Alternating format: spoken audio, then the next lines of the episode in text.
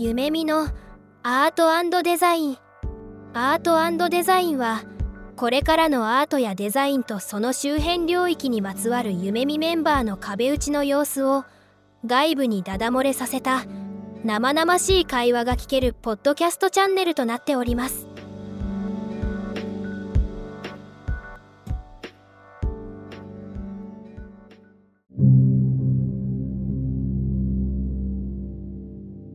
皆さんこんにちは夢見アートデザイン今日も始めていきたいと思います今日のパーソナリティは私本村とリオさんの2名でお送りしていきます。りょうさん、よろしくお願いします。よろしくお願いします。今回かなり面白いゲストの方を連れてきていただいているということなんですけれども、ちょっとりょうさんの方から紹介していただいてもよろしいでしょうか？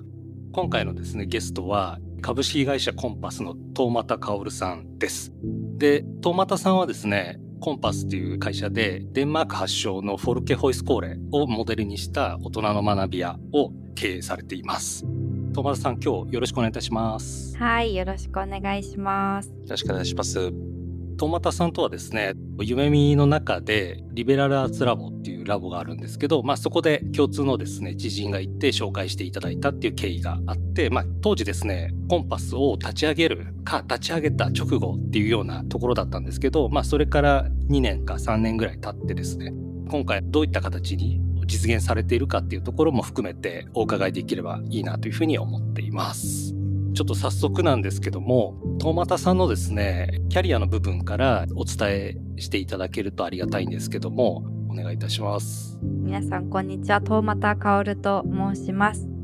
出身は東京で生まれております。なんですけど、ちっちゃい頃は、今いろいろありますが、あの、ロシアの方に4年間ぐらい住んでいて、でその後日本に戻って、普通に小学校、中学校、高校というふうに言っていて、でも高校生の1年生の時に留学団体を通じてアメリカのアラスカ州っていうすごい2000人ぐらいのちっちゃい町に1年間留学をしていて、まあそこで結構ビーイングというかあなたはどうしたいの？みたいなことをまあ15歳ながら結構いろいろ聞かれて、あなんかキャリアとかこう将来について考えるみたいなところに興味を持ち始めています。で、その後大学の慶応の SSC っていうところに進学をして、本当キャリア教育系の NPO の団体で学生として活動をしていて、で、その後、教育とかキャリアとかってところに興味があったので、ベネッセっていう教育系の出版社に新卒では入社をして、3年程度は高校生向けの進路情報誌の編集者をやっていました。で、いろんなコンテンツとかを企画したりとかっていうところをやっていたんですけど、うん、結構やっぱ教育業界って少子高齢化みたいなところで、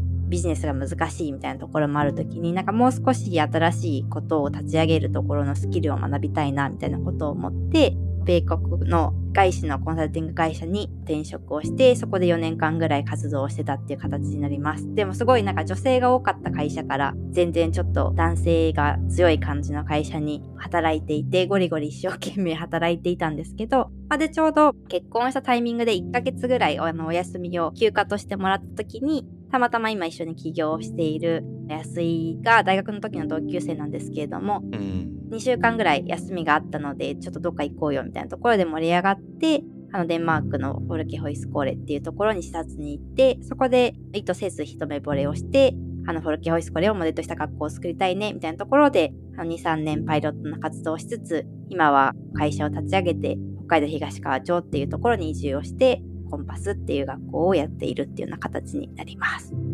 ありがとうございます。友村くんなんか言いたそうですけど。自己紹介のプロフィールを事前にちょっと拝見させていただいてて、寒いところが好きって書いてあったんですけれども、小さい時から割とずっと寒いところにいらっしゃるんだなっていうのを改めて自己紹介を伺いながら思ってました。はい。意図せずずっと寒いところにずっといるっていう。東川町を選んだ理由とかってあったりするんですか？はい、東川町は本当にご縁で、ちょうどなので2017年ぐらいにデンマークに行って、ポルケホイスコインでやって、これ作ろうみたいなことを言ってたんですけど、で、私ももう一人の共同代表も首都圏出身なので、なんかいわゆる田舎みたいな場所を持っていなくって、でもどうせやるなら、まあ余白が必要って言ってるのにこんなビジーな東京じゃないよねっていう時に、どうしようかなって言って、まあ、いろんなところを転々とした時に、たまたま夫が仕事でつながった人が東川町の農家さんで、なんかすごいファンキーな農家さんがいるんだよっていう話を聞いて、何それ面白そうって言って、その人に会いに行った場所が北海道東川町だったっていうたまたまのご縁で、うん。でもその方と繋がった時に、実はこういうフォルケホイスコレみたいな学校を作りたいんですみたいな話をしたら、なんか20年前ぐらいに彼はデンマークに行ったことがあって、そんな50代の男性ほとんどいないので、え、何それすごいってなって、そのままいろいろ盛り上がって移住してしまったっていう形になります。なので本当にご縁はたまたまで、でも選んだところとしてはまあアクセスが良かったりとか、人が比較的オープンだったりとかっていう、なんかまあいろいろ理由はあるんですけれども、なんか直感的にいいなというふうに思ったところと、ちょうど安井代表も一緒にその男性に会いに行ってたんですけれども、ちょっとデンマークっぽかったっていうところと、なんかホルケホイスコーレ作りたいっていうふうに、それこそ会社の先輩とかに相談した時にそんなのできるわけないでしょって言われてたんですけど、その男性がいいじゃんできると思うよっていう風に言ってくれたので、なんか初めて目上の人が承認してくれたみたいなところも結構大きくって、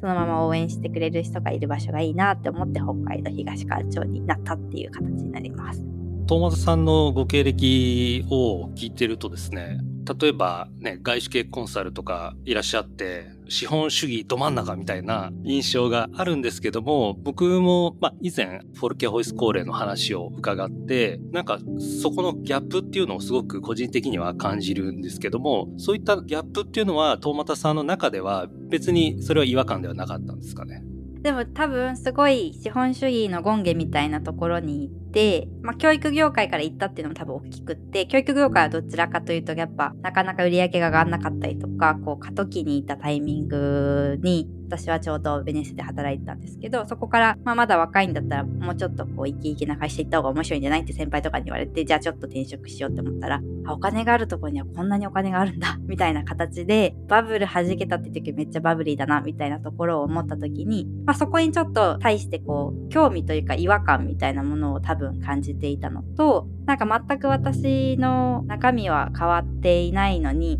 ちょっと変えると例えば年収がすごい上がったりとかっていうところの社会の構造もすごい不思議な感じがした時に、なんか本当に必要なところにお金はないってなるけど、まあまあ別にビジネスが悪いってわけではないんですけど、でもやっぱお金を生み出すところにはすごくお金が集まるし、まあどんどん便利にしていこうぜみたいな流れが最初はすごい面白いっていうふうに思ってたんですけど、でもなんか地球とかなんかいろいろ大変な中でこっちの方向でいいのかなみたいな、問いが立ってるタイミングでちょうどデンマークにモヤモヤの旅に出てて刺さったっていう感じなので、多分ベネッセの時に出てもそんなに刺さんなかったかもとは思っています。そうだよね、みたいな感じになってた気がするので。なるほど。まあだから、すごく対局なのかどうかはわからないですけど、やっぱりデンマーク行った時の大俣さんの中で、結構まあやっぱ資本主義のこう頂点みたいなところにコンサルティングっていうような領域ってあったりするじゃないですか。だからなんかそういったある程度資本主義も知って、その中でまあデンマーク行かれた時に、まあフォルケホイスコーレに出会ったってとこなんですけども、その出会ったなんか衝撃とかあったわけですか？そこに。まあ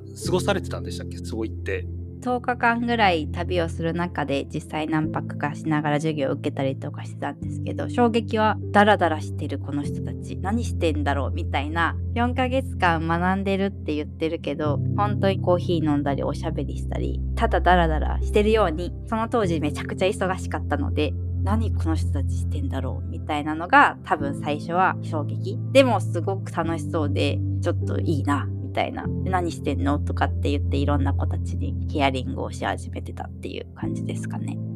なるほどですね。だからまあ確かに日常的にこうタスク思考っていうかタスクがあってそれをこなしていくっていうところをまあ繰り返すのがやっぱ普通だよねって思いやすいですもんね。働いてると。そうなんですよね。価値出してなんぼでしょうみたいなところからすると、あなたたち何しているのってすごい一生懸命聞いてて、逆に何なのこの人って顔をされながら喋ってた。で、今だとすごい思うんですけど。でも結構印象的だったのは、なんかすごいその社会の話とか、それこそデモクラシーの学校とかってその全寮制で4ヶ月ぐらいいろんな教養的な授業を受けながら対話したり、リフレクションしたりみたいなことをしてる学校なんですけど、なんでここにいるのとかって話をしたりとか、何のためにこうやってるのっていう話をするときに、結構みんなまあ自分のこと考えに来たんだよっていう子もいれば、なんかまあどうやって社会と接続しようかなって考えてるんだよね、みたいな話の時に、社会の話の時にあんま会社とか箱の話話が出てこないんですよね。現地の人たち。なるほど。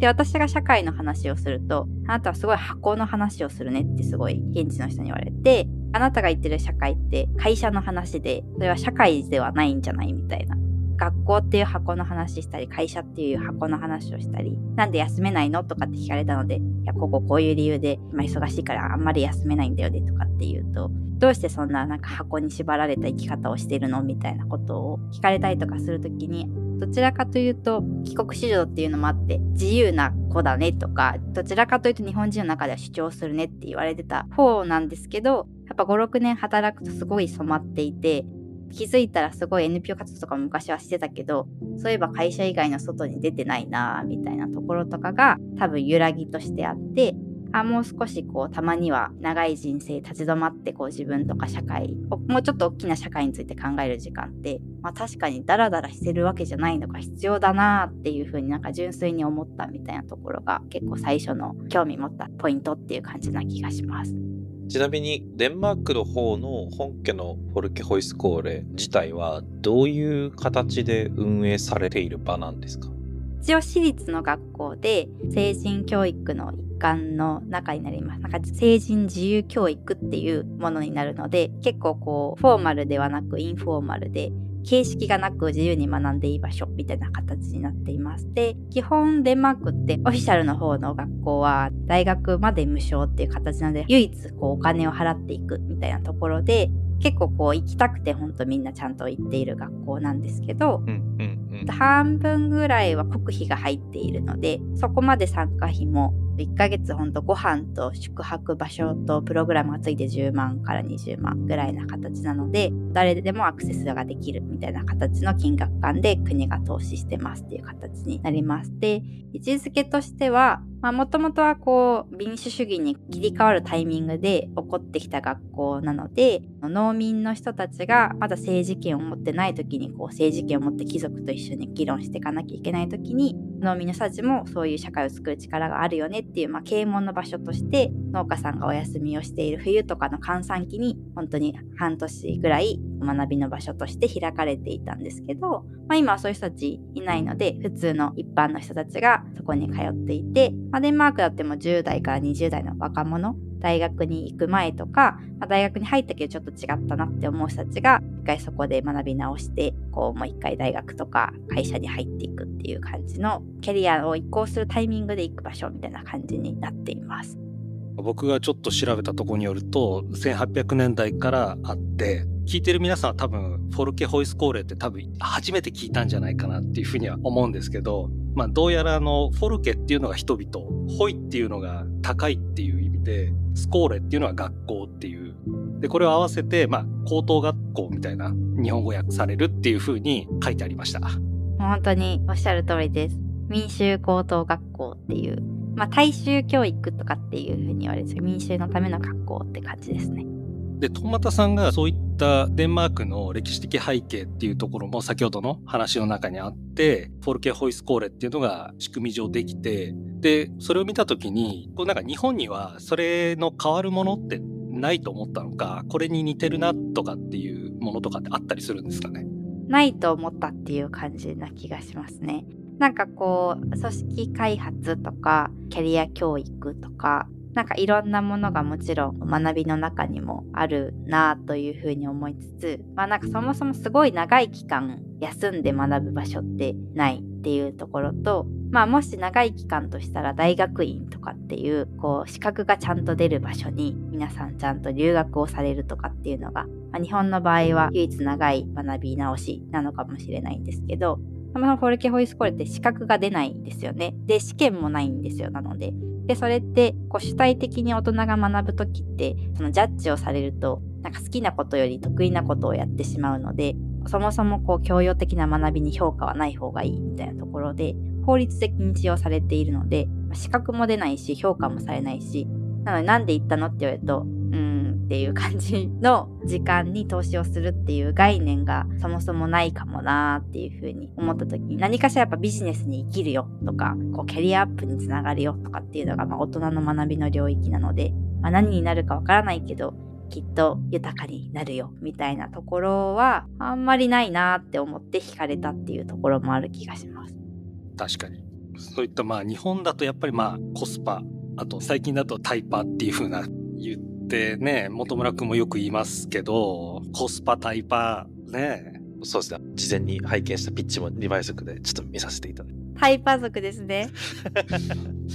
だからそういった価値観とは少し軸の違うような、まあ、印象としてですね、個人的には思ってて、まあ、ある意味で言うとその資本主義に対するオルタナティブな存在として、フォルケホイス高齢の仕組みとか、そういったまあ仕組みっていうものなのかどうかわからないですけど、そういった時間とかそういった空間を過ごせるっていうものがあるっていうことなんですよね。はい、そうだと思います。だからあえてちょっと普段の社会構造から離れて問い直すみたいなところも結構フォルケホイスコーレの価値として、まあ、デンマークだと言われていて、既存のシステムは、まあ、一応人によって作られているんですけど、人って不完全な生き物なので、不完全な人が作るシステムってもちろん不完全なので、常にアップデートしなきゃいけないんですけど、システムの中にいるとなかなかそれができないっていうのがあるのでたまには離れてそもそも今のシステムいけてるんだっけいけてないんだったらどうしてったらいいんだっけみたいなことを話し合える場所を一応国として持っておくとそのさっきのデモクラシーというかもう一回社会を更新することにつながるみたいなことを言ってて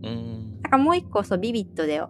なるほどなって思ったのはチェルノブイリの原発事故が起きる前にデンマークって脱原発宣言をしていて自然エネルギーにこう舵を切って今だと自然エネルギーの最先端というか先進国っていうふうに言われてるんですけどそれを国会に提案したのがフォルキホイスコの卒業生だったんですよね。ちょうどもう国会はもう原発にしようっていう話をしてたんですけど本当にいいのかなみたいなことを学びの中で話し合いが始まってや、なんかちょっと違くない？私たちの国が進むべき方向って言って、まあ運動を起こしてひっくり返したみたいな話があるときに、やっぱ国会の人たちだけじゃそれは止めれない？なんかもうこうあるべきだよねって話し始めちゃったらもうそっちに向かうしかないっていう時に、まあ全然違う立場の人たちがこう集まって、ちょっと今の既存のシステムのなんか微妙なところを変えていくみたいな関係性ってやっぱ日本はそこまで、まあ、デモクラシーっていう話もきょとんってされるし、そもそも社会のシステムってみんなで作ってるというよりは一部の優秀な人が作ってるっていう感じの時に、なんかちょっとそこじゃないパラダイムみたいなものって、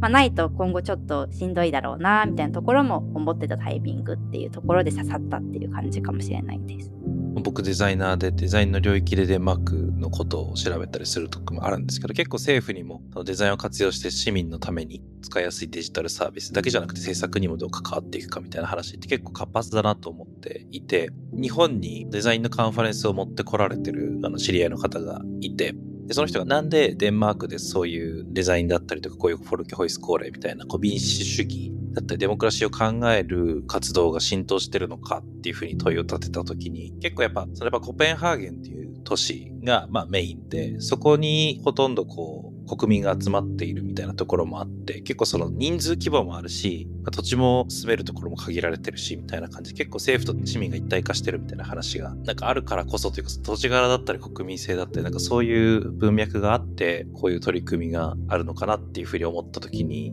こう、トーマトさんがこれを日本に持ってきて、コンパスっていうところで活動されてると思うんですけど、こうどういうふうにこう日本に浸透させていこうと思われてるのかだったりとか、ちょっとその辺を伺えればなというふうに思いました。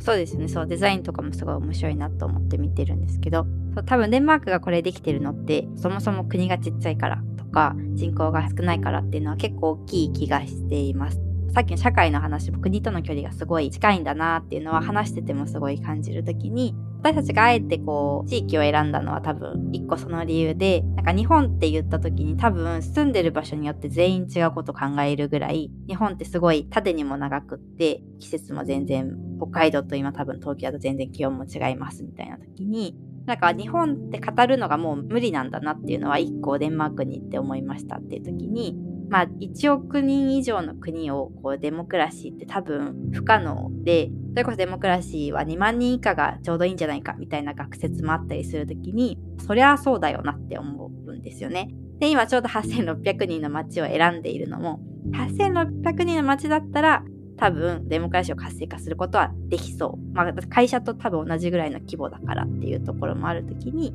なのでちょっとちっちゃな町で社会に関わってみるみたいな体感覚を持つと、それが箱でも私はいいと思っていて、なのでちょっと会社の上司とかに働きかけて働きやすく変えていくっていうシステムを変えるでもいいし、それが家族でももちろんいいですし、ちょっとしたちっちゃい自治体でもいいと思うんですけど、多分ちょっとスケールが全部日本の場合は政治っていうとめちゃくちゃ大きくなっちゃうのでもう少し政治というよりは普通の普段の活動みたいなところの領域をどうアップデートしていくのかみたいなところの、まあ、縁が広がっていくといろんなポコポコ地域が良くなってって相対として日本が良くなるのかなみたいなところの、まあ、一個の事例を東川で作るところから始めて私たちが広げていくというよりはいろんな地域の中でやっぱそういうことしたいって人たちちょこっとずつ最近増えて問い合わせももらったり見学に来てくれたりするときに、まあ、その人たちにもこういう風にしたらいいんじゃないみたいなことを、まあ、一緒にナレッジをシェアしながら広げていくみたいな運動になったらいいなみたいなことは思ってます。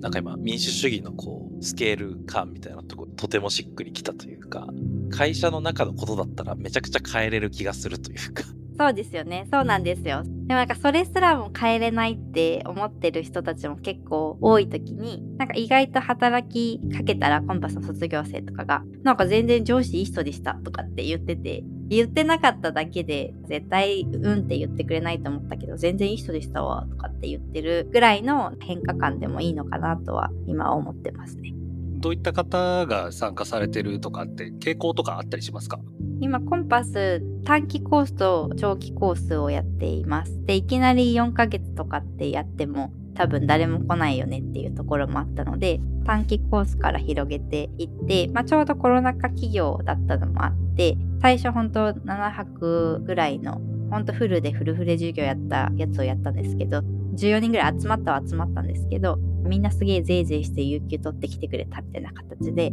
あんまり健全じゃないよねとかってなって、ワーケーションコースっていうのが結構コンパスは各月ぐらいでやって15人ずつぐらい毎回来てますっていう形になるんですけど、まあ、ワーケーションなので週末に授業は入れてます。日曜日に来てちょっとアイスブレイクして、月から金はまあ選択授業はあるけど、働いてもいいし、授業取ってもいいし、フラフラしててもいいし、みたいな形にして土日にメインを持ってきて、戻るみたいな形なんですけど、そっちのコースは比較的、やっぱ社会人というか仕事をしている人たちが多いですっていう形になります。で、年代としては20代後半から30代ぐらいまでがあのメイン7割ぐらいですかね。うん、で、女性男性で言うと女子6男子4ぐらいで意外と男性も来てますっていう形になります。で、まあ、最近私たちが言うのは、いわゆるミレニアル世代と Z 世代みたいな形で、まあ、今後どうしようかなっていうライフチェンジするその30代の女性とか、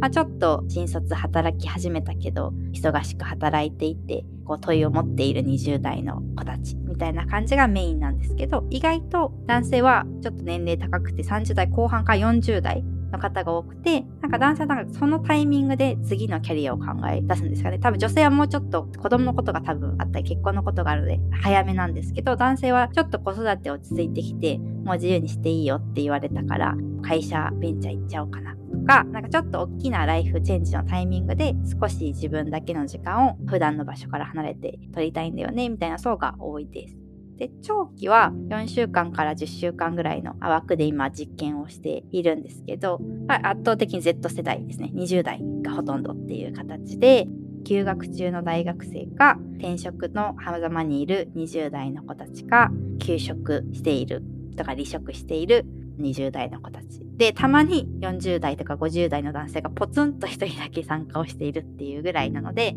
まあ、ほぼほぼ Z 世代っていう感じな気がします。ありがとうございます。これなんか伺ったところによると全寮制になるんですかね？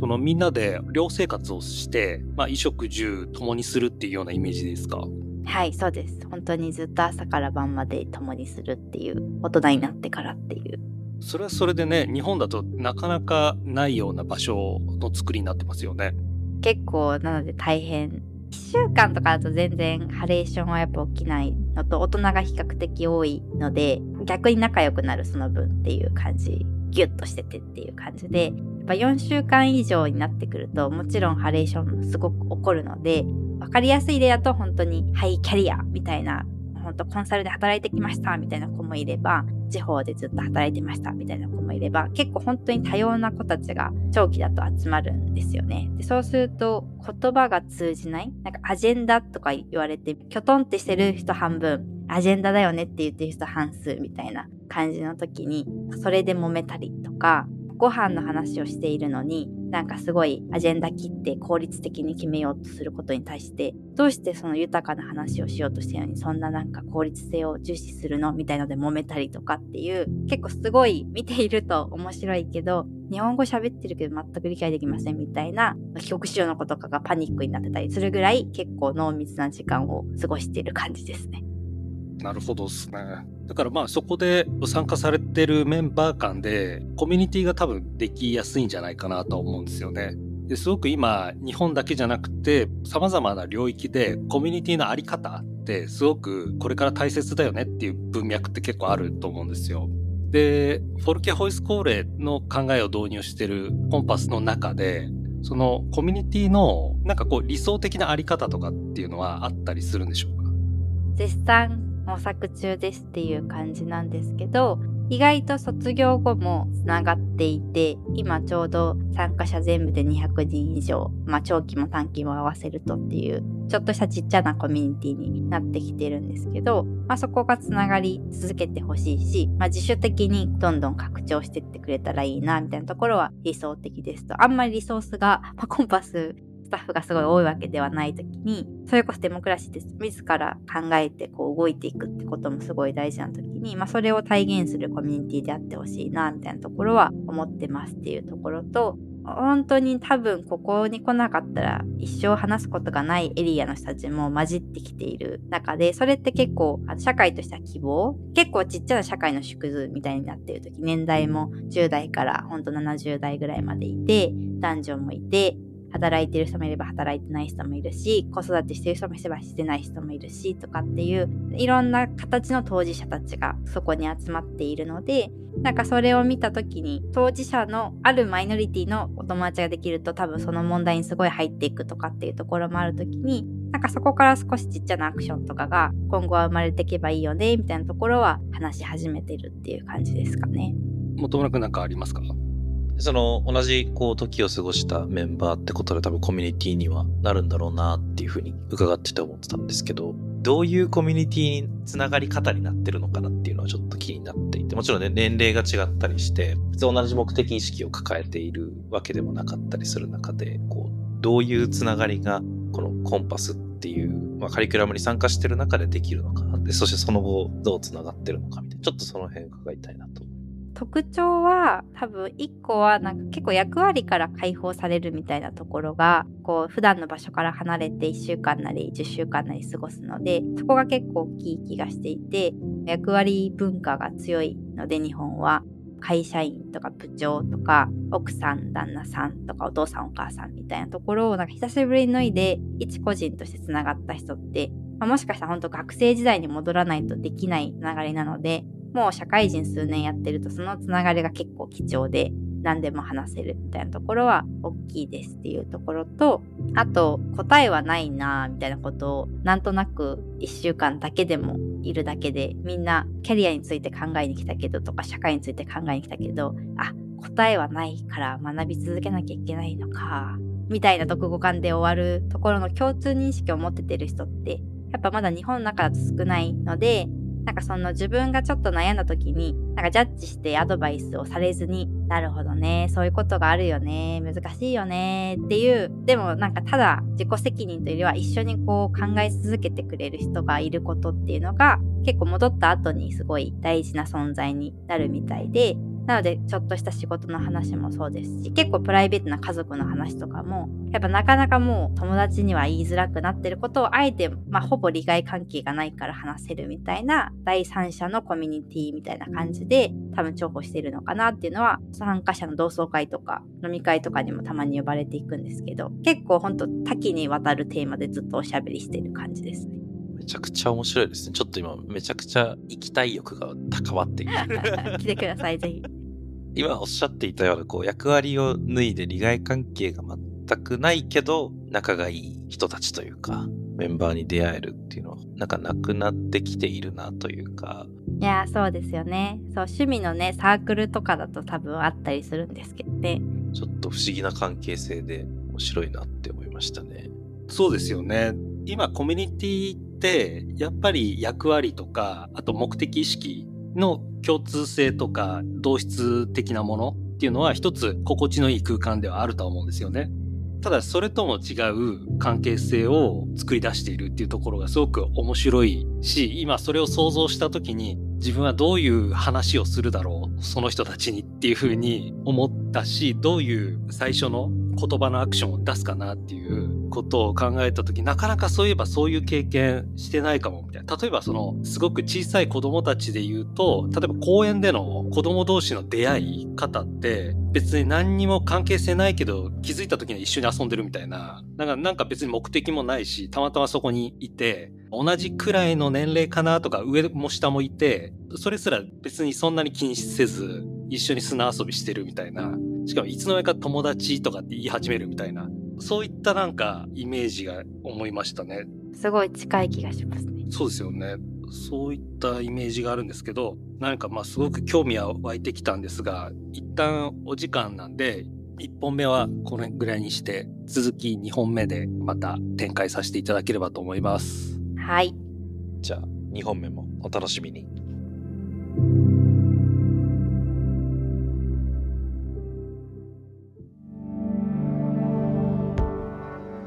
今回のエピソードはいかがでしたか？聞いていただいた皆さんに少しでも何か新しい発見があれば嬉しいなと思っています。もし、ゆめみアートデザインのポッドキャストを楽しんでいただけていましたら、ぜひフォローとレビューをお願いいたします。最後に簡単な案内をさせてください。ゆめみでは新たなデザインチームのメンバーを通年採用で募集しています。詳しくは概要欄のリンクからご覧ください。また、デザインインターンも春と夏に開催しておりますので、学生の皆様はそちらもご覧いただければと思います。それではまた次回お会いできることを楽しみにしています。